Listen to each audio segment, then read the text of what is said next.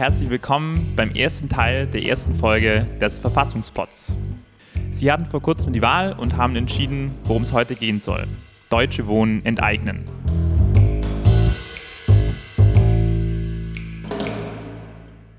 In Berlin findet dazu nächste Woche eine Volksabstimmung statt. Es wird um die Frage gehen, sollen Wohnungskonzerne, denen in Berlin mehr als 3000 Wohnungen gehören, enteignet werden. Enteignet stimmt eigentlich nicht ganz. Tatsächlich geht es im juristischen Sinne eigentlich um die Vergesellschaftung. Und erst dieser Unterschied, Enteignung und Vergesellschaftung, das macht das Ganze eigentlich erst so richtig spannend. Im Kern geht es nämlich um die Frage, was ist eigentlich Eigentum und wie gestalten wir als Gesellschaft unser Wirtschaftssystem? Keine Sorge, Karl Marx bleibt im Bücherregal, aber in die 1950er müssen wir trotzdem zurück. Nur so können wir nämlich unser Grundgesetz verstehen, nur so können wir klären, was Vergesellschaftung heißt und nur so können wir klären, ob diese Volksabstimmung in Berlin verfassungsmäßig wäre.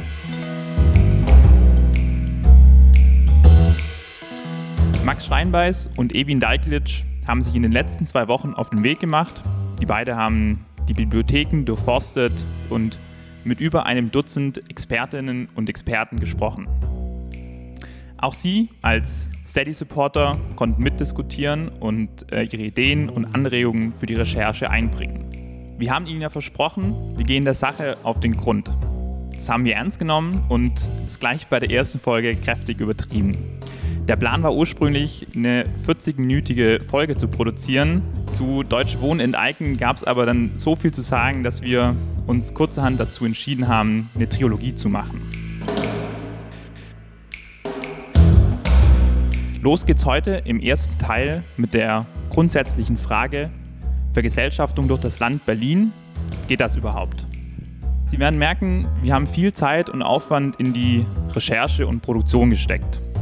Der Podcast kostet viel Geld, darum brauchen wir Ihre Unterstützung. Im Gesamten brauchen wir rund 1000 Unterstützerinnen und Unterstützer auf Steady, die monatlich 5 Euro an uns spenden. Wenn Sie uns also bislang noch nicht unterstützen, dann hören Sie weiter, lassen Sie sich gerne überzeugen und klicken Sie im Anschluss auf den Link in der Beschreibung. So kommen Sie direkt zu Steady und helfen uns, den Podcast auch in Zukunft noch für Sie produzieren zu können.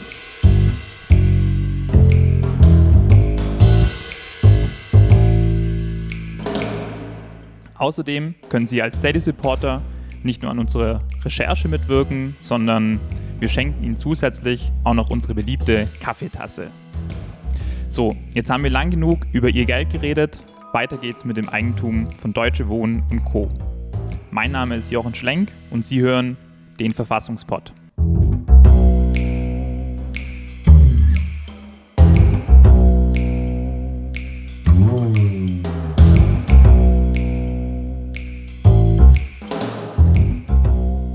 Zu Beginn sollten wir, glaube ich, erstmal die Faktenlage klären. Evin, du hast dich jetzt ja schon länger mit dem Hintergrund des Volksbegehrens beschäftigt. Kann man das sagen, dass es ein weiteres Berliner Sonderding ist, wie so der Mietendeckel? Ja, die Frage habe ich Jana Schollmeier auch gestellt. Äh, Jana Schollmeier ist äh, Rechtsreferendarin und hat ihre Dissertation geschrieben zum Thema die Gewährleistung von angemessenem und bezahlbarem Wohnraum als Verfassungsfrage.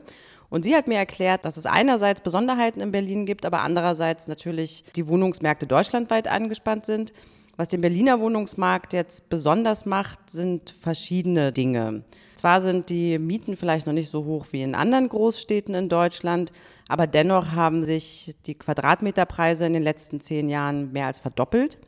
Das wiederum hat verschiedene Gründe. Zum einen liegt das an einem starken Bevölkerungswachstum, das Berlin zu verzeichnen hatte zum anderen an einem großen Bestand von modernisierungsbedürftigem Wohnraum. Der wurde saniert, dann vermietet und zwar deutlich teurer. Das hat natürlich zu Preissteigerungen insgesamt geführt. Hinzu kommt, dass Berlin, aber viele andere Kommunen ja auch, große Teile des landeseigenen Wohnungsbestands ausverkauft hat. Den haben dann wiederum internationale Finanzinvestoren aufgekauft. Weiterhin ist es so, dass große Unternehmen wie Deutsche Wohnen oder auch Vonovia insgesamt über 10 Prozent der Wohnungsbestände in Berlin halten. Und hinter diesen Unternehmen stehen dann oftmals solche Investorenfirmen wie beispielsweise BlackRock. Dass das Thema nun aber so die Gemüter erhitzt, hat natürlich auch den Grund, dass äh, Wohnen für das Individuum wichtig ist. Und wieso das Wohnen eine besondere Bedeutung hat für das Individuum und wieso auch der Wohnungsmarkt einige Besonderheiten aufweist, das hat Jana Schollmeier mir auch erzählt. Also das Besondere am Wohnen ist, dass man einfach wohnen muss, um irgendwie gesellschaftlich teilzuhaben. Man kann es sich nicht aussuchen. Das ist erstmal der simple Eingangssatz. Wir haben auf der Angebotsseite im Wohnungsmarkt einen Markt, der von Immobilität und Unelastizität geprägt ist. Also das heißt, der Markt, der kann sich nicht schnell anpassen. Eine Wohnung ist nicht schnell gebaut, sondern das ist ein längerfristiges Projekt. Die Nachfrageseite ist aber auch durch Unflexibilität geprägt. Die Wohnenden oder Wohnungssuchenden sind örtlich gebunden durch ihre Arbeitsstätte, durch ihr familiäres soziales Umfeld und dann kommen weitere Faktoren hinzu, zum Beispiel die Intransparenz des Wohnungsmarktes. Also es gibt ja gar keine Offenbarungspflicht sozusagen, was man an Miete zahlt und wie sich dann der Preis bildet. Man kann natürlich über die Portale gehen und da ein bisschen vergleichen, aber Wohnungen sind auch so heterogen, dass es gar nicht ja unbedingt so möglich ist. Und dann kommt hinzu, dass dieser Markt auch nicht logisch ist, sondern ja ganz viel Diskriminierung dort auch stattfindet, weil es gewisse Präferenzen gegenüber Mieterinnen und Mietern gibt und äh, das Gegenteil davon. Und das führt eben auch dazu, dass dann die Preisbildung, die ja über den Mechanismus der ortsüblichen Vergleichsmiete stattfindet, in sich heraus schon nicht mehr logisch ist. Hinzu kommt, dass dieser äh, Wohnungsmarkt ja gar nicht unbeeinflusst ist, sondern ganz stark beeinflusst wird von vorgelagerten Märkten wie dem Bodenmarkt, dem Kapitalmarkt, aber auch dem Arbeitsmarkt. Ähm, momentan haben wir ja die Situation, dass Geld da wäre, um neue Wohnungen zu bauen, aber wir einfach nicht die HandwerkerInnen finden, um das umzusetzen. Und das alles führt eben dazu, dass es nicht so ist, dass Bauen, Bauen, Bauen und eine Steigerung des Angebots automatisch zu einer Preissenkung führt. Also das sieht man ja kaum, dass es mal zu einer Preissenkung im, Wohnungsbestand kommt. Und dieses Argument, dass man nur das Angebot erhöhen müsste, das sieht man ganz klar an Berlin, dass das nicht zutreffend ist, weil die Anzahl der fertiggestellten Wohnungen in Berlin, die steigt seit 91 konstant und die Mietpreise steigen aber konstant mit. Und es hat wiederum verschiedene Ursachen. Ja, einmal, dass die Gestehungskosten steigen, aber eben auch, dass da sehr hohe Renditen erzielt werden sollten. Und insofern ähm, nützt es eben nichts, auf die Marktlogik zu vertrauen. Und was man sich auch noch vor Augen führen muss, ist, es gibt ja keine Begrenzung. Also die Nachfragenden können ja nicht sagen, ich möchte jetzt nicht mehr wohnen und frage das nicht mehr nach, sondern es muss gewohnt werden. Und der Staat springt ein am Ende, wenn die Mieten nicht mehr getragen werden könnten, über das Wohngeld zum Beispiel. Das heißt, es findet eine Quersubventionierung durch Steuergeld statt. Und das verzerrt natürlich auch den Markt, weil Vermieter und Vermieterinnen wissen, am Ende wird die Miete gezahlt und ich werde jemanden finden, der das abnimmt. Gerade im Bereich der kleinen Wohnungen, der unteren Wohnungssegmente. Ja, und insbesondere wegen diesen Besonderheiten des Wohnungsmarkts hat sich dann ja 2018 diese Initiative Deutsche Wohnen enteignend gegründet. Evin, vielleicht kannst du noch mal kurz diesen Weg beschreiben, den jetzt die Initiative gegangen ist, die letzten Jahre, bis zu diesem Volksentscheid, der jetzt nächste Woche stattfinden wird. Ja, also 2018 ist die Initiative gestartet mit Vorbereitungen.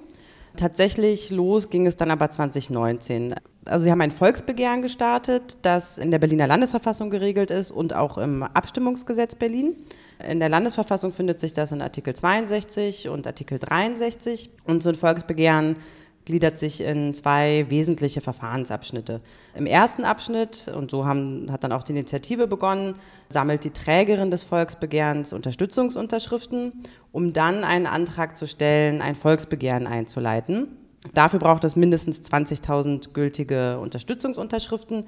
Und diese Unterschriften hat die Initiative zwischen April und Juni 2019 gesammelt. Über 77.000 Unterschriften, wovon dann knapp 60.000 gültig waren. Der nächste Schritt beim Volksbegehren ist dann eben den Antrag zu stellen auf Einleitung des Volksbegehrens, woraufhin die Senatsverwaltung für Inneres und Sport hier in Berlin prüft, ob der Antrag zulässig ist. Diese Prüfung zog sich hier sehr lang, über ein Jahr. Erforderlich ist nämlich auch, dass der Senat, dem wie gesagt die Zulässigkeit prüft und dann eine Stellungnahme dazu abgibt. Und im Mai 2020 war diese Prüfung immer noch nicht abgeschlossen, woraufhin dann 50 AktivistInnen gegen den Senat geklagt haben. Diese Klage haben sie letztlich zurückgenommen, weil dann eben im September 2020 diese Zulässigkeitsprüfung abgeschlossen war und der Senat seine Stellungnahme abgegeben hatte. Wichtig ist hier zu wissen, dass die Verzögerung, also dass es da tatsächlich um etwas ging, denn geplant war auch die, also diesen Volksentscheid durchführen zu lassen, eben gemeinsam mit der Bundestagswahl, die in Berlin hier auch noch mit der Abgeordnetenhauswahl zusammenfällt, um eben genügend Leute zu mobilisieren, abzustimmen weil es mindestens 25 Prozent der Abstimmungsberechtigten braucht, damit so ein Volksentscheid tatsächlich dann auch durchgehen kann. Abgesehen davon, dass es dann eben natürlich die Mehrheit der Stimmen braucht. Nachdem dann der Senat seine Stellungnahme abgegeben hatte und festgestellt hatte, dass dieses Volksbegehren auch zulässig ist, tritt dann ähm, das Volksbegehren in die nächste Stufe ein. Und dafür ist es dann erforderlich, Unterschriften zu sammeln von mindestens sieben Prozent der zum Abgeordnetenhaus Wahlberechtigten. Und das ist, hat die Initiative dann auch durchgeführt zwischen Februar und Juni 2021 und dabei über 350.000 Unterschriften gesammelt, weshalb es dann jetzt eben zum Volksentscheid kommen kann am 26. September. Was genau ist denn die Hoffnung, die dahinter dieser Vergesellschaftung steckt? Also der, vermutlich soll ja der Druck aus dem Wohnungsmarkt ein bisschen genommen werden in Berlin. Erstmal, was sie wollen, ist, dass Wohnungsbestände von Unternehmen, die 3000 oder mehr Wohnungen halten, eben in Gemeineigentum überführt werden. Das soll dann eben gemeinnützig verwaltet werden, auch von den Menschen selbst. Das heißt, es geht einmal darum, tatsächlich gestalten zu können, wie das eigene Umfeld aussieht, aber natürlich geht es eben auch darum, sicherzustellen, dass bezahlbarer Wohnraum zur Verfügung steht und eben bezahlbare Mieten für Menschen, die vielleicht geringeres Einkommen haben, dass sie weiterhin ihre Mieten bezahlen können. Da gibt es aber auch einiges an Kritik dagegen, oder? Also dass beispielsweise dadurch Investitionen nicht mehr möglich sind oder dass das auf Kosten von anderen staatlichen Aufgaben geht. Genau, also genau. das ist die Kritik, die vorgebracht wird. Ähm, insbesondere natürlich, dass es Investoren abschreckt. Anderer Kritikpunkt ist, dass dadurch natürlich keine einzige weitere Wohnung gebaut wird. Ähm, aber das ist konkret erstmal ja nicht das, worauf die Initiative abzielt. Mhm. So, jetzt vielleicht noch eine Frage worüber stimmen die Berlinerinnen ähm, und Berliner eigentlich ab? Also es wird ja kein neues Gesetz dadurch entstehen, erstmals, oder? Genau. Nach der Berliner Landesverfassung und auch dem Abstimmungsgesetz äh, gibt es zwei verschiedene Arten von Volksbegehren. Zum einen ein Gesetzesvolksbegehren und zum anderen ein Beschlussvolksbegehren. Der Unterschied ist, dass beim Gesetzesvolksbegehren wirklich ein Gesetzesentwurf zur Abstimmung steht. Wenn das dann angenommen wird, dann tritt das tatsächlich als Gesetz in Kraft. Das ist hier aber nicht der Fall, sondern was die Initiative jetzt vorgelegt hat, ist ein äh, Beschlussvorschlag. Der muss dann vom Senat und dem Abgeordnetenhaus beraten werden und gegebenenfalls angenommen werden, beziehungsweise erstmal in ein Gesetz umgesetzt werden. Inhalt dieses Beschlussvorschlags ist es, dass der Senat aufgefordert wird, alle notwendigen Maßnahmen einzuleiten, die eben dazu führen, dass die entsprechenden Wohnungen, Wohnungsbestände vergesellschaftet werden, wozu eben auch gehört, ein Gesetz zu erarbeiten, da das eine der Voraussetzungen ist, zu der wir später noch kommen werden, von Artikel 15. Ja, der Senat, der hat ja auch schon auf diesen Volksentscheid reagiert und zur Rechtmäßigkeit so kommentiert, dass es eine Vergesellschaftung juristisch umstritten ist und dadurch eben juristisches Neuland betreten wird.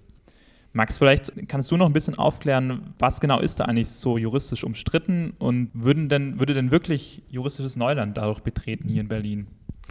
Ja, um diese Frage zu beantworten, muss man jetzt, glaube ich, ein bisschen ausholen und eine, eine kleine Vorlesung im Verfassungsrecht jetzt hier mal einschieben. Die, also jeder, der mal Jura studiert hat, der kennt das alles spätestens seit dem zweiten Semester und hat das mal gelernt und im Regelfall dann nach dem Examen dann auch gleich wieder vergessen.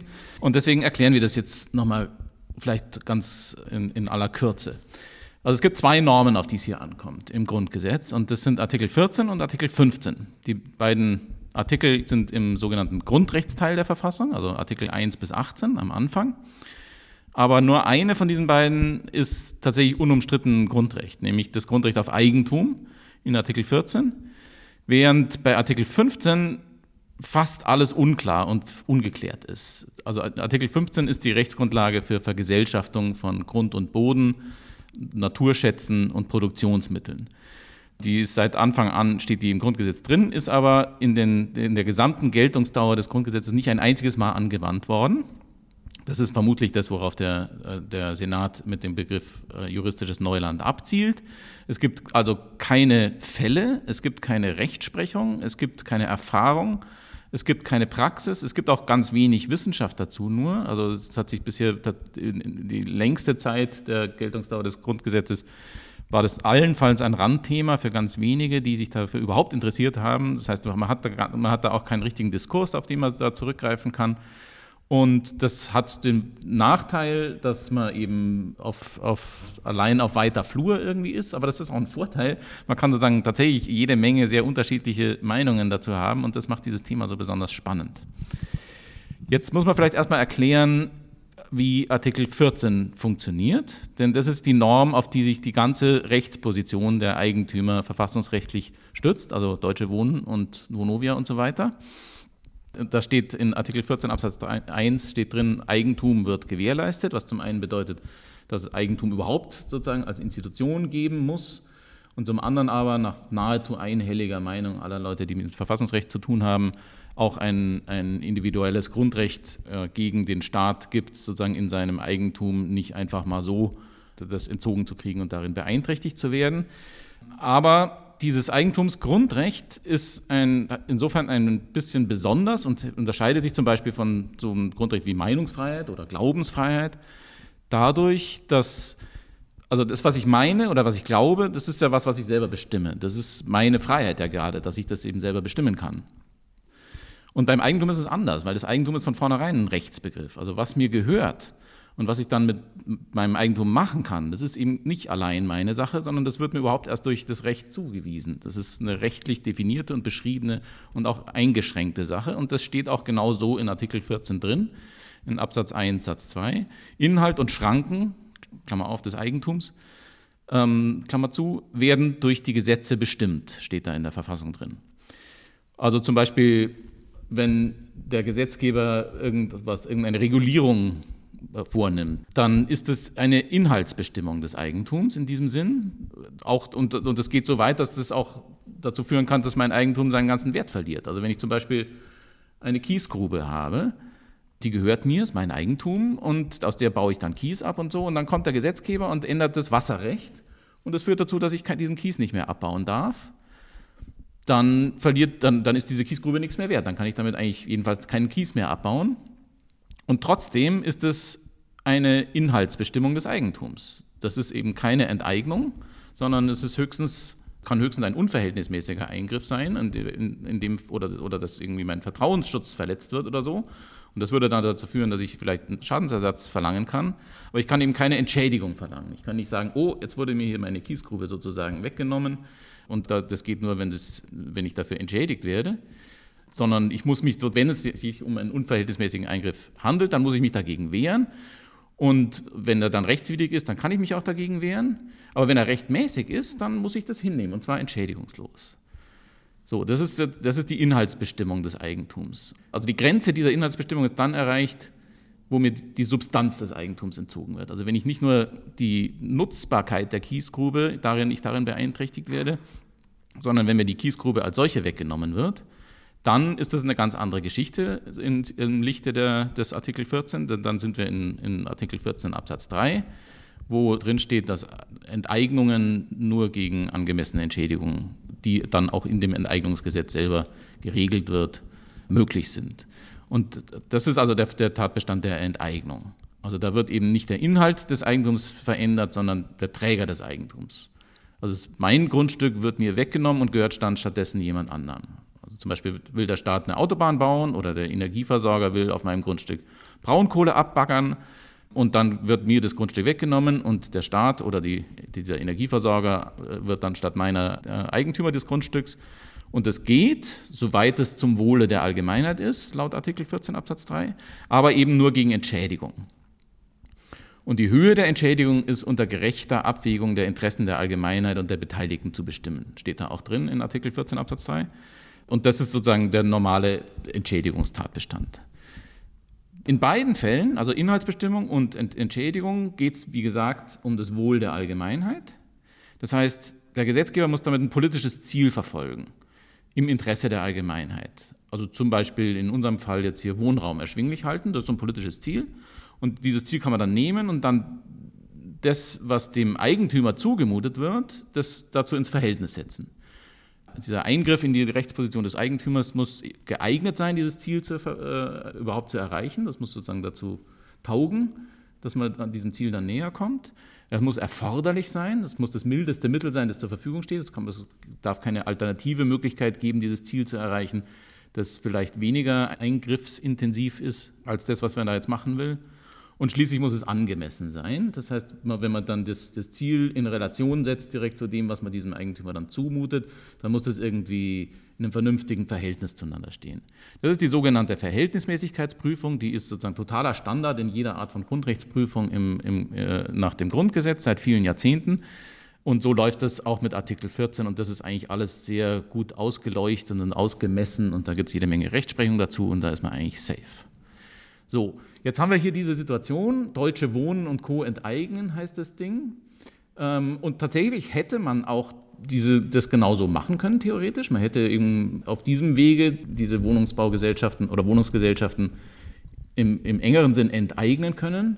Aber das ist nicht das, was hier stattfinden soll, sondern in dem Volksentscheid ist die Rede davon, dass hier eben gerade ähm, Sinne des Wortlautes der Verfassung etwas passieren soll, was keine Enteignung ist, also nicht im Artikel 14 Absatz 3 stattfindet, sondern was eine Sozialisierung ist, eine Vergesellschaftung ist. Und damit landen wir jetzt in dem Artikel 15. Und da gibt es zwei verschiedene Standpunkte dazu. Also nochmal vorweggeschickt, es gibt, wie gesagt, keine Rechtsprechung dazu, es gibt, so, es gibt keine Erfahrung, sondern es gibt in, sozusagen in der reinen Theorie zwei verschiedene Sichtweisen auf diese Norm. Die eine stellt sich auf den Standpunkt, dass im Grunde dieser Artikel 15, wo drin steht eben das Eigentum an Grund und Boden, Naturschätzen und Produktionsmitteln in Gemeineigentum und andere Formen der Gemeinnutzung überführt werden können, dass dieser Artikel 15 im Grunde nichts anderes ist als ein Sonderfall der Enteignung. Es ist eine Enteignung, nur halt eine spezielle Enteignung. Das haben, schon am Anfang, wie diese Norm äh, ins Grundgesetz eingeführt worden ist, haben viele AutorInnen oder damals noch Autoren in den Kommentaren zum Grundgesetz das auch genauso gesehen, haben sich da eben, das war der Reim, den sie sich erstmal darauf zu machen versucht haben, dass sie gesagt haben, das ist ein Sonderfall der Enteignung, eigentlich so eine Art Artikel 14 Absatz 4, hätte man es genauso machen können, nur eben mit ein bisschen anderen Tatbestandsvoraussetzungen und Rechtsfolgen, aber prinzipiell ist es nichts anderes als die Enteignung auch. Die andere Position sieht das fundamental anders. Die kommt zu dem Schluss, dass es sich bei Enteignung und Sozialisierung um, Zitat, inkommensurable Größen handelt. Das ist ein Zitat aus einem Vortrag, den der damals Frankfurter, später dann Gießener äh, Juraprofessor Helmut Ridder auf der jährlichen Tagung der äh, Deutschen Vereinigung der Staatsrechtslehrer 1951, also zwei Jahre nach Inkrafttreten des Grundgesetzes, gehalten hat. Helmut Ritter, muss man dazu sagen, ist ein, einer der ganz Großen der deutschen Verfassungsrechtswissenschaft, einer der ganz wenigen Sozialdemokraten oder, oder Sozialisten in dieser Zunft, die ja sonst sehr konservativ geprägt war über viele äh, Jahrzehnte und ist, ist ein sehr einflussreicher Wissenschaftler gewesen, ist zum Beispiel auch der Doktorvater unseres jetzigen Bundespräsidenten, Frank-Walter Steinmeier, hat bei Ritter in Gießen promoviert. Und der hat eben auf dieser Staatsrechtslehrertagung 51 einen Vortrag gehalten. Das ist, das muss man dazu sagen, diese Staatsrechtslehrervorträge, das ist was Besonderes. Da treffen sich die Staatsrechtslehrer, also die Professorinnen und Professoren, die, die öffentliches Recht machen. Das gibt schon seit den frühen 20er Jahren und, und hat, hat eine Riesenbedeutung, es ist eine Riesenehre, auf, auf, auf dieser Tagung einen Vortrag halten zu dürfen und ist sehr, sehr einflussreich. Und eben 1951 hat Helmut Ritter da den Vortrag gehalten und der ging genau um die Frage, wie verhält sich Enteignung und Sozialisierung zueinander. So. Und da hat in diesem Vortrag hat Ritter eine Theorie aufgestellt, die super interessant ist, wie ich finde. Und zwar sagt er, dass die Sozialisierung, also die Vergesellschaftung von Eigentum, eigentlich sowas ist wie eine Reaktion auf eine Vergesellschaftung des, des Einzelnen, die vorher schon stattgefunden hat in, im, im Zuge der Industrialisierung. Also der Einzelne, der immer mehr zu so einem Rädchen in einer riesigen Gesellschaftsmaschine wird, mit seinem, mit seinem Eigentum, also sozusagen der Kleinaktionär im Verhältnis zum Unternehmenseigentümer, der Soldat in einer Massenarmee im Verhältnis zu einem Krieger oder der Arbeiter in einer Fabrik im Verhältnis zu einem Handwerker. Das heißt, die Leute werden in, in so einer arbeitsteiligen Gesellschaft eben immer mehr zu, sozusagen herangezogen und immer mehr eingebaut in diese Gesellschaft. Und in Reaktion darauf entsteht das Bedürfnis daran, eben auch Eigentum zu vergesellschaften. Also dieses Verhältnis stellt er erstmal her. Und äh, vor diesem Hintergrund wird dann im Grundgesetz 1949 erlassen, unter dem Eindruck des Zweiten Weltkriegs, unter dem Eindruck der, NS-Diktatur und der Niederlage des Liberalismus, die äh, in den 30er Jahren stattgefunden hat, unter diesem Eindruck stellt das äh, Grundgesetz Privateigentum an Grund und Boden, Naturschätzen und Produktionsmitteln in seinen Augen von vornherein unter einen Zitat, sozialen Vorbehalt, weil es eben jederzeit sozialisiert werden kann, im Unterschied zu anderen Gütern. Und er hat damit auch gerechnet, dass schon allein die, diese Tatsache, dass Grund und Boden, Naturschätze und Produktionsmittel sozialisierbar sind, dass das allein schon den Verkehrswert von diesen Gütern deutlich mindern würde. Das ist sozusagen schon die erste Phase der Sozialisierung, die noch entschädigungslos ist. Also die Aktiengesellschaften sinken tatsächlich im Wert entsprechend, dadurch, dass sie unter den, unter den Artikel 15 fallen, noch bevor irgendein Gesetz nach Artikel 15 erlassen worden ist. So, dazu ist es aber nicht gekommen, weil eben dann der Kalte Krieg auch anfing und, und sozusagen die, die, der Pol zwischen West und Ost ähm, dann so eine Art Magnetfeld aufgemacht haben, in dem sich dann die ganze Eisenspäne dann auch nach ganz anderen Kriterien äh, ausgerichtet haben und dann das so ein bisschen dazu geführt hat, dass sowohl Praxis als auch Lehre diesen Artikel 15 als so eine Art sozialistischen Fremdkörper im Grundgesetz abgekapselt haben und isoliert haben und irgendwie in den Keller gesperrt haben. So nach dem Motto, Sozialisierung, das ist das, was die da drüben in der DDR machen, aber das bei uns gibt es natürlich sowas nicht. Und das hat dann auch dazu beigetragen, dass diese Norm eben 70 Jahre lang so gut wie keine Anwendung und auch keine Diskussion darüber gefunden hat. Aber eben 1951 war das aus Sicht von Helmut Ritter noch ganz anders. Denn er gründet daraus eine scharfe Unterscheidung zwischen Enteignung einerseits und er nennt es Sozialentwährung, im Unterschied zur Enteignung. Enteignung ist Güterbeschaffung dafür, dass, das, dass die Verwaltung irgendwas, ein konkretes Vorhaben des öffentlichen Wohl um, äh, umsetzen will. Dann brauchst du dann Güter und die enteignet sie halt. Das ist das eine. Und im Unterschied dazu ist Sozialentwährung, also Entwährung ist ein Begriff, aus dem 19. Jahrhundert noch. Das bezeichnet die Abschaffung von Privilegien im Ständestaat. In, in seinen Augen dient es eben nicht so einem konkreten positiven Verwaltungsvorhaben, sondern, Zitat, steht nach dem Willen des sich hier vor allem sozialstaatlich gebarenden Staates im Dienste der sozialen Gerechtigkeit und des sozialgerechten Ausgleichs. Also er zieht dann auch immer das Sozialstaatsprinzip, das das Grundgesetz ja auch niederlegt in Artikel 20, dazu heran, diese, diesen Artikel 15 zu interpretieren. Bei der Enteignung wird die Entprivatisierung der Güter von Seiten des enteignenden oder das Enteignungsrecht verleihenden Staates sozusagen mit dem Ausdruck des Bedauerns für den Betroffenen um des Verwaltungsvorhabens willen gesehen. Und bei dieser Sozialentwährung, also bei der Sozialisierung, da kommt es auf die Privatisierung des Vermögens des Betroffenen entscheidend an, weil der Privatcharakter des Vermögens für aktuell oder potenziell sozial schädlich gehalten wird.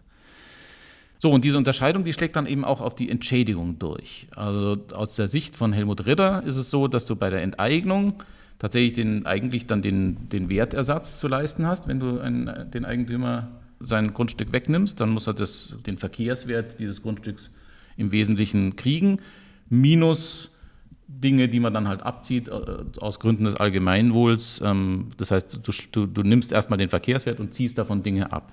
Bei der Sozialisierung dagegen ist es, ist es ganz anders. Da sagt Ritter, ist es eben so, dass das Privateigentum an dem sozialisierten Gut tatsächlich eben ab dem Zeitpunkt der Sozialisierung Unrecht ist und dass man deswegen nicht einfach die Maßstäbe von der Enteignung nach Artikel 14 hier verwenden kann, sondern eigentlich davon ausgehen muss, dass erstmal die Sozialisierung auf Kosten des Eigentümers entschädigungslos passiert, nur dann sozusagen aus Gründen des Interesses des Betroffenen da was draufgeschlagen wird. Die berühmte Formulierung, die Ritter dafür gefunden hat, ist gerechtes Subtrahieren vom vollen Wertersatz auf der einen, gerechtes Addieren zum Nichts auf der anderen Seite. Ähm, aber die, die Berechnungsmethode ist eine radikal andere. Ja, du hast es ja gerade schon geschildert, dass so es in den 50ern diese zwei Pole gab, die sich dann aber jetzt in, in, in, den Jahren danach ja nicht aufgelöst haben quasi. Also über Artikel 15 wurde ja dann jahrzehntelang, seit den 80ern glaube ich, ähm, eigentlich gar nicht mehr sich wissenschaftlich mit auseinandergesetzt und es hat jetzt erst die letzten Jahre wieder, insbesondere auch jetzt eben durch diesen Volksentscheid, stärkere Beachtung gefunden. Wie ist denn jetzt aktuell gerade so die Diskussion in, in der wissenschaftlichen Community? Also wir haben uns ja ein bisschen umgehört und haben mit vielen Leuten gesprochen. Und das Interessante ist, dass wir festgestellt haben, dass tatsächlich diese Unterscheidung, diese zwei Sichtweisen, die ich vorhin äh, beschrieben habe, also sozusagen auf der einen Seite Sozialisierung ist nichts anderes als ein Sonderfall der Enteignung, auf der anderen Seite äh, Sozialisierung ist radikal anderes als Enteignung, dass sich die bis heute durchzieht. Also einer von denen, mit denen wir gesprochen haben, ist der ähm, Verfassungsrechtsprofessor Christian Waldhoff von der Humboldt-Universität in Berlin hier, der auch ein Gutachten in dem Kontext geschrieben hat. Und der sieht zum Beispiel das Verhältnis von Artikel 15 zu Artikel 14, also von der Sozialisierung zum äh, Eigentumsgrundrecht, im Wesentlichen aus der Perspektive von Artikel 14. Und aus dieser Perspektive erscheint dann eben Artikel 15 als nicht viel mehr als eine Schranke zu Artikel 14, also eine, eine Eingriffsmöglichkeit zu Artikel 14. Und er formuliert es so.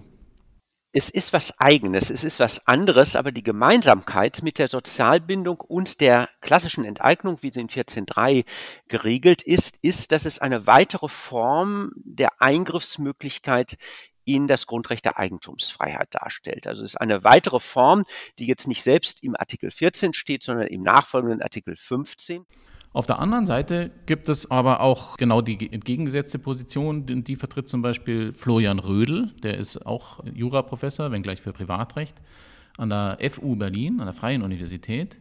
Und der betont ganz andere Aspekte daran. Bei äh, den Schrankenbestimmungen und bei der Enteignung geht es um den Kontrast zwischen Individualfreiheit, die das Eigentum verschafft, und einem Allgemeinwohl. Das kennzeichnet die liberale Gesellschaft, diese Polarität, ja, die kennzeichnet unsere gesamte Grundrechtsordnung und das gesamte Staatswesen, wenn man so will. Es gibt eine freiheitliche Ordnung, in die der Staat eingreifen kann zu Allgemeinwohlzwecken. Und Vergesellschaftung steht eigentlich dafür, in den jeweils betroffenen Bereichen diese Polarität hinter sich zu lassen. Also Vergesellschaftung erfolgt nicht noch einmal im Interesse eines dahinterliegenden Allgemeinwohls. Auch wenn wir hoffen, dass vielleicht der bezahlbare Wohnraum durch diese Aktion, die in Berlin geplant ist, sich ähm, verbessert oder äh, mehr, am Ende mehr davon gibt natürlich.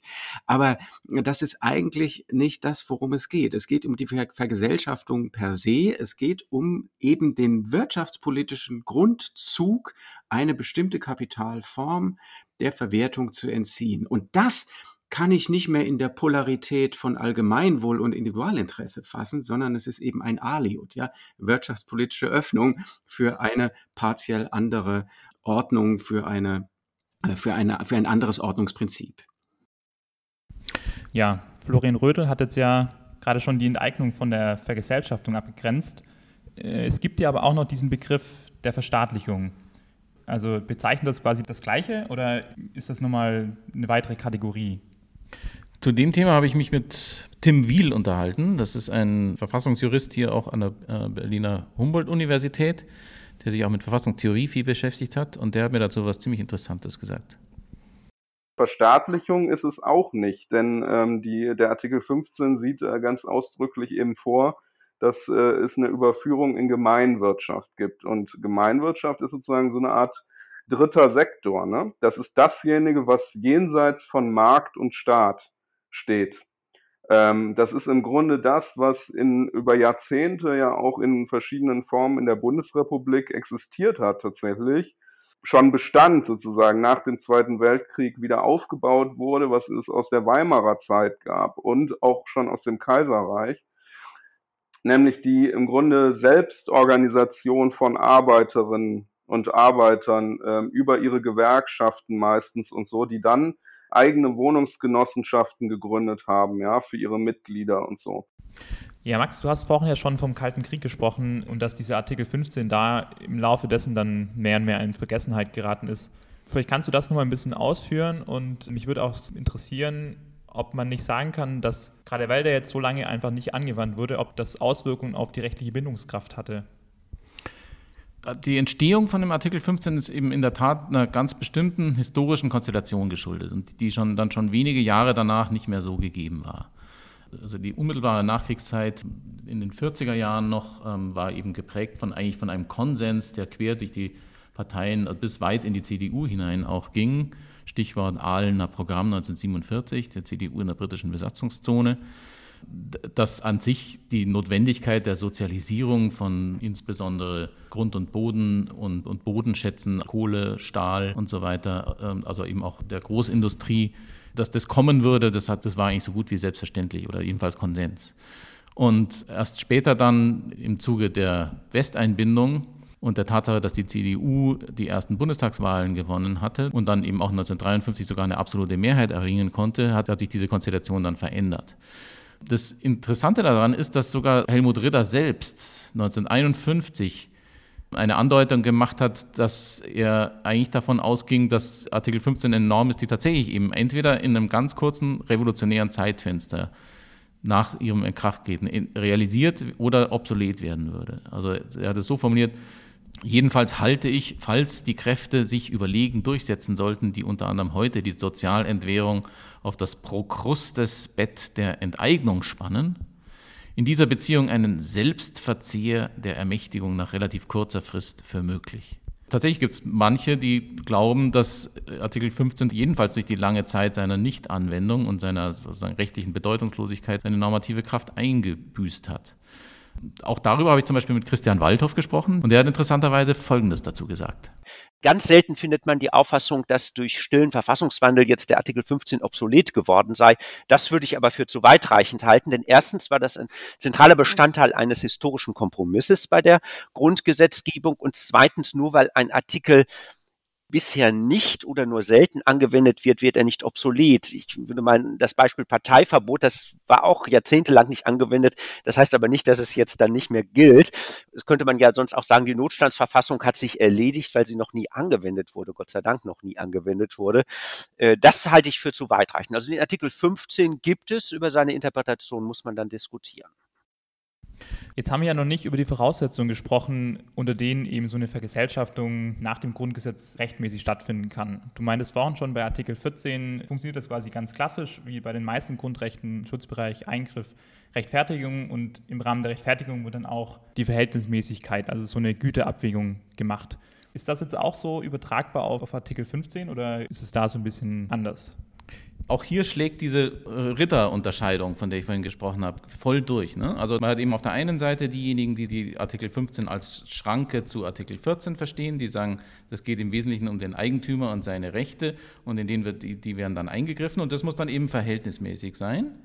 Oder man sagt, es ist was ganz was anderes als Artikel 14 und dann ist es eine sehr interessante und schwierig zu beantwortende Frage, wie dann eigentlich die Verhältnismäßigkeitsprüfung funktionieren soll.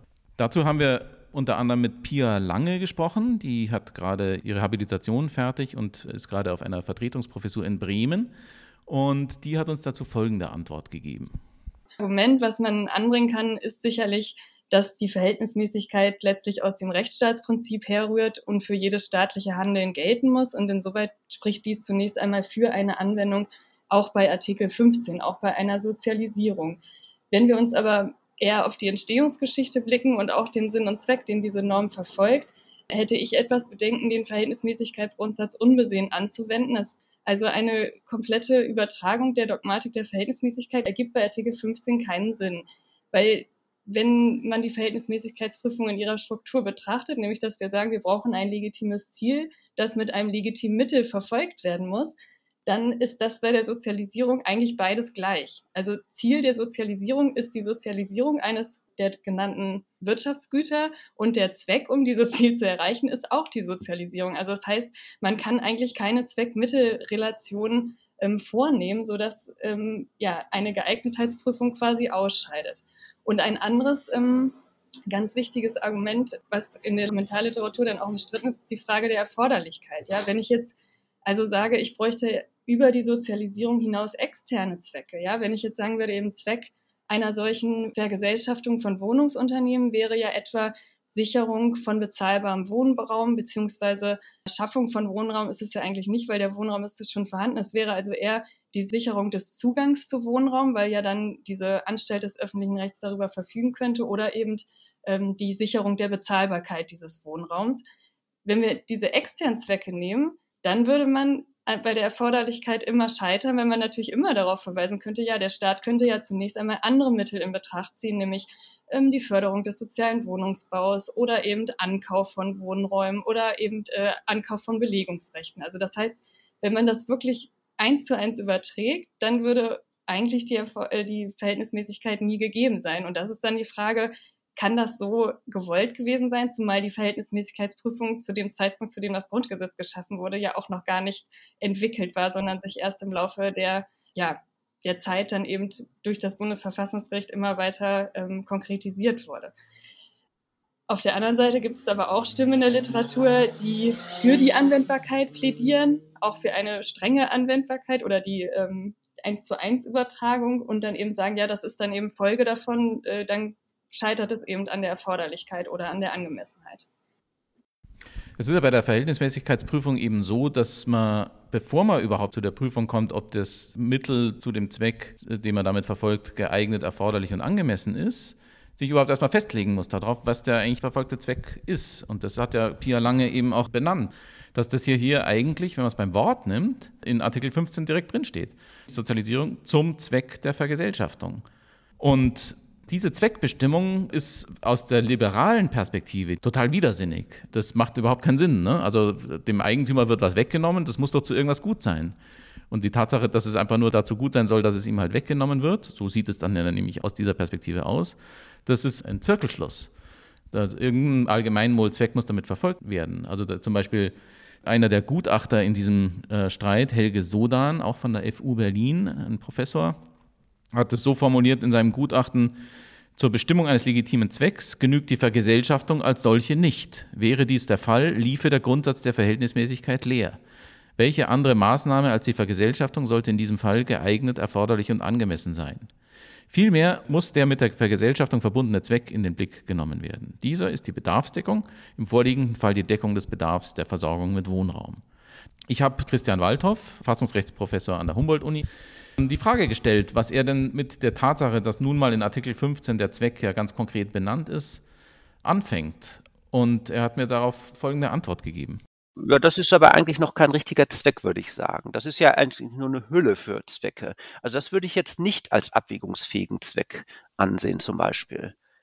Äh, weil das doch gar nicht, ist doch eine, was heißt denn Vergesellschaftung? Das ist, die Eigentumsform hat sich dann geändert. Leute wurden ihres Eigentums entledigt durch die Vergesellschaftung und jetzt wird es in einer neuen, schwer zu fassenden Eigentumsform fortgeführt. Das ist aber eigentlich noch kein Zweck.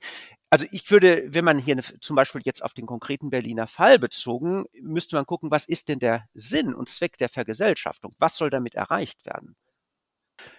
Dann, das wäre ja so, auf den Parallelfall der Enteignung übertragen, dann wäre die Enteignung der Zweck. Vergesellschaftung ist nur eine Form, wie ich sozusagen an etwas komme. Bei der Enteignung kann ich ja nicht sagen, äh, ich muss ja den konkreten Zweck, für den ich enteigne, der wird relationiert in der Verhältnismäßigkeitsprüfung. Also muss ich auch den Zweck der Vergesellschaftung relationieren mit den Eingriffen, die damit verbunden sind. In der Tat ist es so, dass da eben dann die Verhältnismäßigkeitsprüfung im klassischen Sinn tatsächlich leer laufen würde in gewisser Weise. Was aber andererseits jetzt auch nicht so ungewöhnlich vielleicht ist, wenn man den, zum Beispiel den Fall der Besteuerung von Einkommen oder auch Vermögen theoretisch ins Auge fasst, wo es ja auch nicht so ist, dass man da den Eingriff äh, mit dem damit verfolgten Zweck noch groß ins Verhältnis setzen könnte. Also das gibt es schon mal gelegentlich. Und eine, eine Wissenschaftlerin, die dezidierte Gegenposition einnimmt, ist Kara Röhner. Die hat in der kritischen Justiz in einem Aufsatz Folgendes geschrieben. Die Verfassung nimmt in Artikel 15 Grundgesetz selbst die Verhältnismäßigkeitsprüfung vor, indem sie bestimmt, dass der legitime Zweck der Eigentumsentziehung die Vergesellschaftung und diese dafür auch geeignet und erforderlich ist. Aufgrund der angemessenen Entschädigung ist diese Eigentumsentziehung zumutbar. Was ich mir noch gefragt habe, also so eine Verhältnismäßigkeitsprüfung kommt ja eigentlich nur dann in Frage, wenn tatsächlich auch ein Grundrechtseingriff vorliegt. Das hat mir, glaube ich, vorhin auch schon ein bisschen angeschnitten, aber vielleicht können wir das nochmal verdeutlichen. Artikel 15 steht ja in den Artikel 1 fortfolgenden, also im Bereich der Grundrechte. Und deswegen stolper ich da so ein bisschen jetzt drüber, ob das überhaupt dann ein Eingriff sein kann und man überhaupt eine Verhältnismäßigkeit braucht deswegen. Genau, also das kann man auch tatsächlich in Frage stellen und einer, der das in Frage stellt, ist Tim Wiel, der auch vorhin schon vorkam und der hat dazu was, wie ich finde, ziemlich Interessantes gesagt. Und da würde ich mit Ritter und anderen Leuten tatsächlich eher argumentieren, Artikel 15 ist gar kein klassischer, kein klassischer Grundrechtseingriff, sondern Artikel 15 ist sogar das Gegenteil. Das ist ein Grundrecht, eine sozusagen eine freiheitserweiternde Maßnahme. Es geht da nämlich immer um die gleiche Freiheit. Es geht darum, dass für viele hier jetzt die Freiheit erweitert wird. Und da unterscheidet sich ja dieser Artikel 15 durchaus vollkommen ja, von den anderen Grundrechten äh, in dem Grundrechtsteil. Es ist aber, glaube ich, gutes Argument dafür zu machen, dass der rechtsstaatliche Verhältnismäßigkeitsgrundsatz hier nicht passt bei dem Artikel 15. Aber auch hier ist es wieder so, dass, dass diese Unterscheidung, wie wir die ganze Zeit jetzt hier sich durchzieht, wie unvereinbar sie sich da gegenüberstehen. Und das sieht man zum Beispiel an folgender Äußerung, die Christian Waldhoff äh, in unserem Gespräch getan hat. Ja, das spricht aber doch gerade dafür, dass es auf Artikel 14 bezogen ist. Denn Artikel 15 ist selbst gar kein Grundrecht. Artikel 15 ist ja grundrechtsfeindlich und nicht grundrechtsförderlich, weil er eine Grundrechtsschranke darstellt. Und ohne ein Bezugsgrundrecht, das kann ja nur Artikel 14 sein, welches sollte es sonst sein? Artikel 12 könnte man noch dran denken, wäre der systematisch im Grundrechtsabschnitt falsch platziert. Das Grundgesetz kennt nur Freiheits- und Gleichheitsrechte, Sozialrechte kennt es nicht. Und dann kann Artikel 15 sinnvollerweise nur eine Grundrechtsschranke in Bezug auf andere Grundrechte sein, kein Bürger kann sich doch darauf berufen, jetzt muss sozialisiert werden. Das ist das Gegenteil eines Grundrechts. Ein, eine grundrechtsfeindliche Bestimmung, nämlich eine Grundrechtsschranke. Grundrechte können ja nur den Bürger gegen den Staat schützen. Und welcher Bürger soll denn hier geschützt werden? Also das, das geht doch gar nicht. Also Artikel 15 ist äh, genau wie Artikel 18 ist ja auch keine Grundrecht, sondern eine Grundrechtseinschränkungsmöglichkeit. Also Artikel 18 Verwirkung von Grundrechten ist ja kein Grundrecht, sondern ist eine, Einsch ist eine grundrechtsfeindliche, gefährliche Bestimmung. Genauso ist das mit Artikel 15. Also dass diese Regelungstechnik kennt das Grundgesetz durchaus.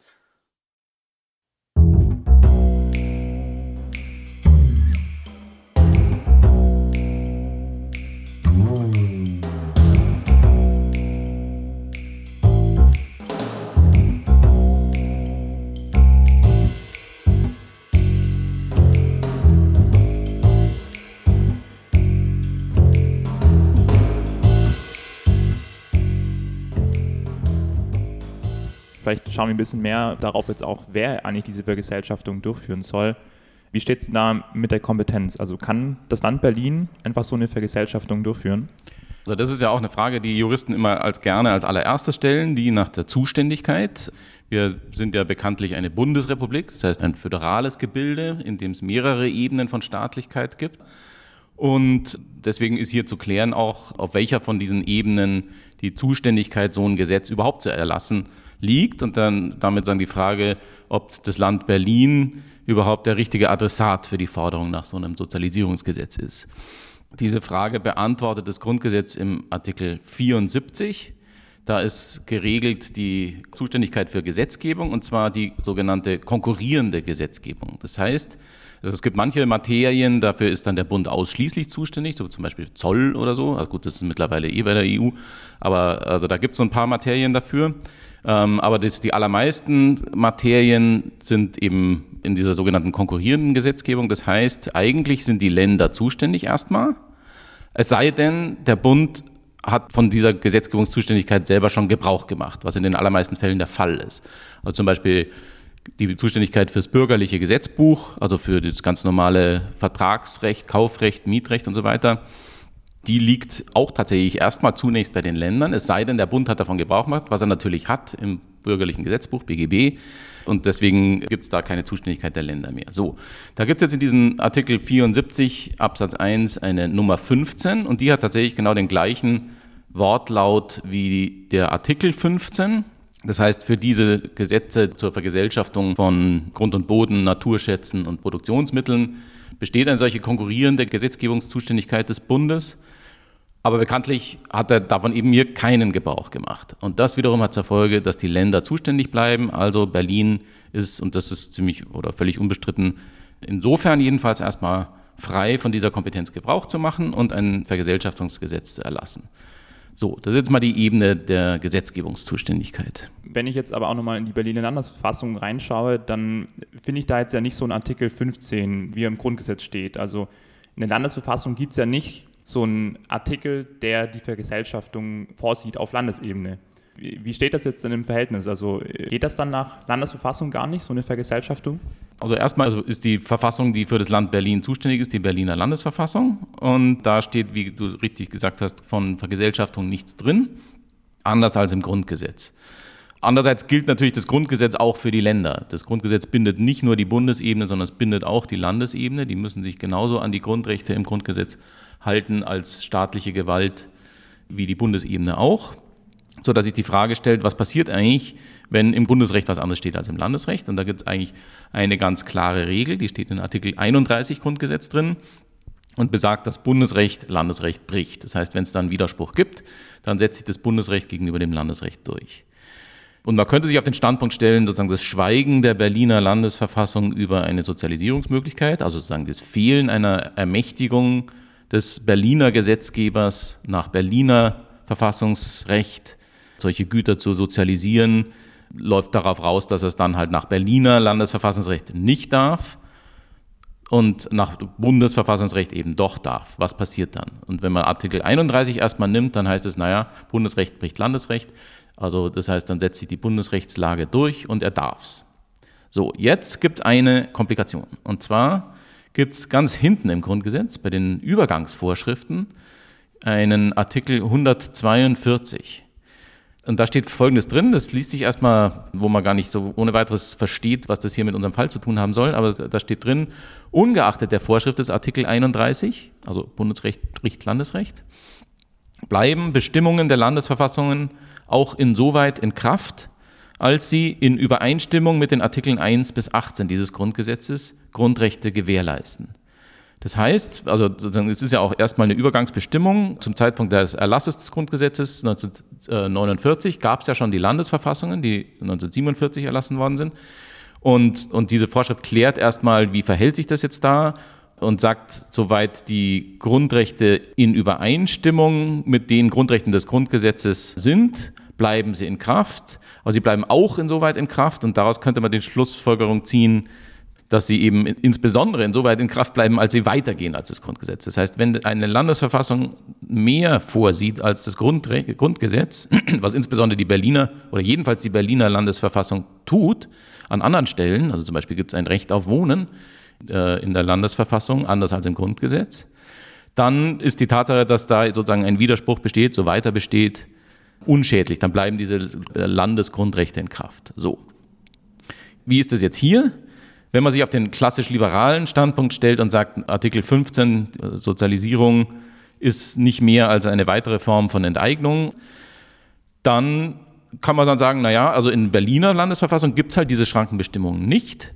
Und deswegen geht das Berliner Grundrecht auf Eigentum halt dann weiter als das Bundesgrundrecht auf Eigentum, weil diese Schrankenbestimmung fehlt, weil diese Eingriffsmöglichkeit dem Berliner Landesgesetzgeber verwehrt bleibt.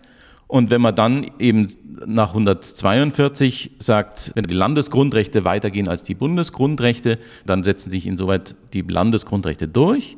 Dann würde man sagen, okay, also die Bundesebene kann vielleicht nach Artikel 15 sozialisieren, aber die Landesebene halt nicht. Das ist ein Argument, das von mehreren Wissenschaftlern in der Debatte vorgebracht worden ist, unter anderem von Christian Waldhoff und was dazu führen würde, dass der Berliner Landesverfassungsgerichtshof auf der Ebene möglicherweise schon auf einer ganz grundlegenden Ebene die Sache stoppen könnte. Das kann man natürlich auch ganz anders sehen, wenn man die Sache aus mehr so aus der Helmut Ritter-Ecke betrachtet, wie es zum Beispiel der, der Berliner Sozialrichter Johann Philipp Thurn tut, mit dem ich mich über diese Thematik unterhalten habe.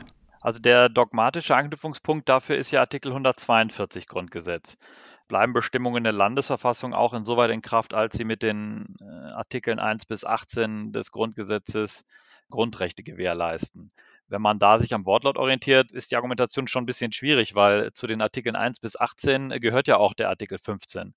Und ich finde, es fällt auch, wenn man sich es näher anschaut, auf, dass eine Sozialisierungssperre als einen weitergehenden äh, Grundrechtsschutz oder Freiheitsschutz zu verstehen, dass das theoretisch schon eine konservative äh, Einseitigkeit hat. Denn die Vergesellschaftung, also die Überführung von in diesem Fall äh, Eigentum großer Wohnungsunternehmen in eine Form der Gemeinwirtschaft, ist ja zwar einerseits eine Beschränkung der Eigentumsfreiheit oder des Privateigentums, aber ist ja zugleich auch eine Stärkung von demokratischer Freiheit.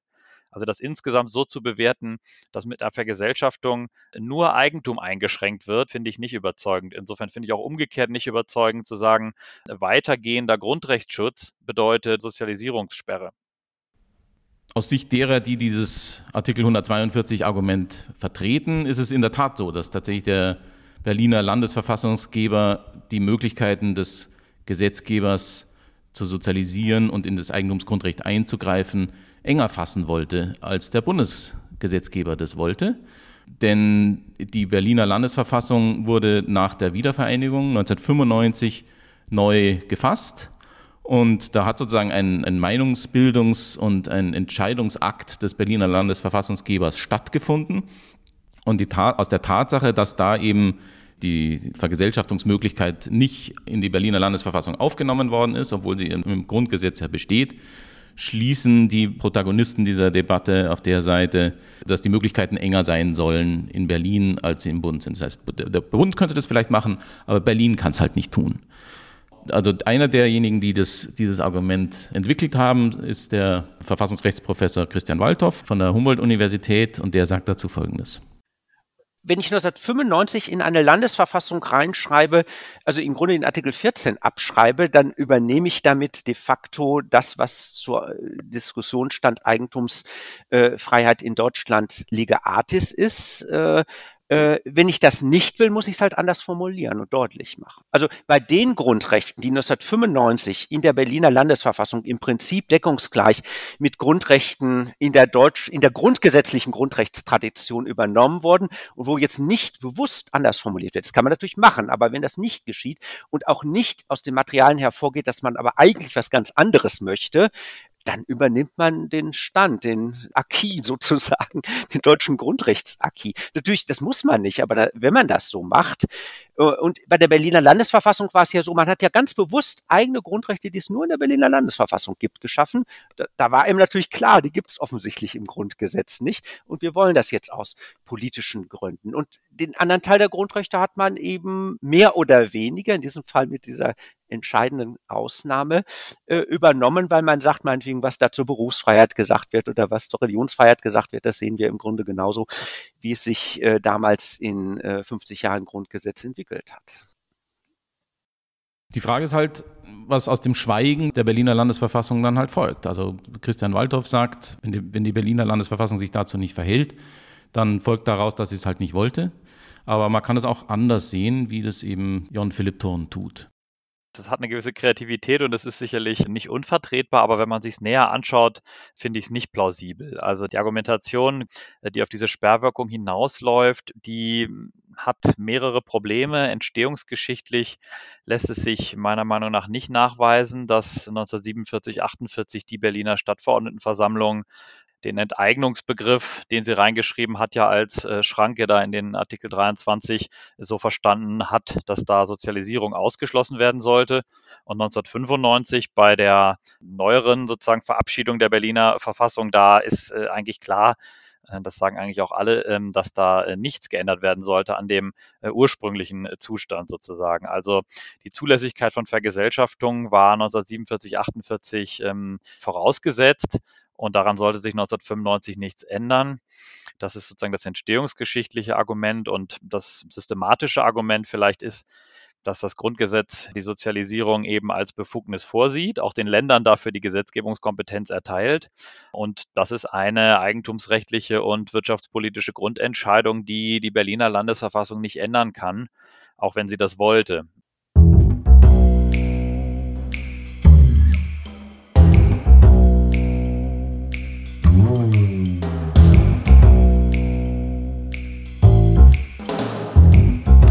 So, Sie haben es geschafft und äh, wir sind es ehrlich gesagt auch ein bisschen. Äh, der erste Teil der deutschen Wohnen in Triologie nimmt jetzt sein Ende. Ähm, wenn Ihnen der erste Teil gefallen hat, dann hören Sie doch gerne auch in Teil 2 rein. Dort wird es um die spannende, aber auch sehr umstrittene Frage der Entschädigung gehen. sowohl nach dem nationalen Recht, aber eben auch nach dem Völkerrecht, stellt sich die Frage, wie können die Unternehmen eigentlich entschädigt werden, wie viel Geld bekommen die. Im dritten Teil geht es dann um die Frage, wie die Vergesellschaftung konkret ausgestaltet werden müsste. Also welche Klagemöglichkeiten gibt es denn beispielsweise und ähm, vor allem auch, welche rechtspolitischen Alternativen kommen denn im Wohnungsbereich eigentlich überhaupt in Betracht. Für uns startet jetzt schon die Vorbereitung auf den nächsten Podcast in einem Monat. Auch da, wie bei diesem Mal, haben Sie wieder die Möglichkeit, darüber abzustimmen, um welches Thema es gehen wird. Wir haben uns schon ein paar Gedanken gemacht. Das erste Thema wäre Afghanistan. Da könnte es zum Beispiel darum gehen, inwieweit den deutschen Staat Schutzpflichten treffen, ähm, welche Rollen die Ministerien bei der Evakuierung hatten und wie es vielleicht auch mit dem Untersuchungsausschuss aussieht. Das zweite Thema wäre die Bundestagswahl. In einem Monat steht dann die Frage an, äh, wie sieht es eigentlich mit Koalitionen aus, Minderheitsregierungen ähm, und natürlich auch die Größe des Bundestags. Und schließlich als drittes Thema könnten wir uns vorstellen, den Konflikt zwischen der EU und Polen zu thematisieren. In Polen arbeitet die rechtsstaatswidrige Disziplinarkammer fleißig weiter. Die EU hat sich jetzt endlich durchgerungen und eine Geldbuße deswegen beantragt.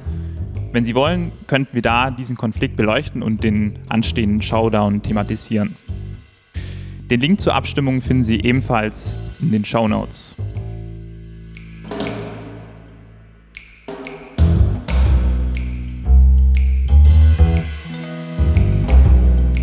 Da können auch Sie Einfluss drauf nehmen. Wenn Sie also unseren Podcast unterstützen, dann ähm, können Sie teilnehmen an unserem Zoom-Meeting und da uns Anregungen und Ideen mitgeben, in welche Richtung wir recherchieren sollen. Um Sie da auch gleich vorzuwarnen, der nächste Podcast wird vermutlich keine Trilogie mehr, also wird es vielleicht nicht ganz so lang, aber sicherlich trotzdem genauso spannend. So viel also zum nächsten Podcast. Damit es auch zukünftige Podcasts noch geben kann, denken Sie bitte dran, unterstützen Sie uns bitte auf Steady. Den Link finden Sie in den Show Notes. Wenn Sie jetzt kein monatlich monatliches Abo haben möchten, können Sie uns gerne auch einmalig unterstützen. Ähm, das können Sie über PayPal machen unter der Adresse paypal.me slash Verfassungsblog oder paypal. Wenn Sie jetzt noch Feedback haben, auch darüber freuen wir uns sehr. Ähm, da können Sie gerne einfach eine E-Mail schreiben an podcast.verfassungsblog.de. Auch hier nochmal die Wiederholung: podcast.verfassungsblog.de www.ftf.de. Damit endet der erste Teil der Trilogie und für Sie geht es weiter mit dem zweiten Teil und der spannenden Frage der Entschädigung.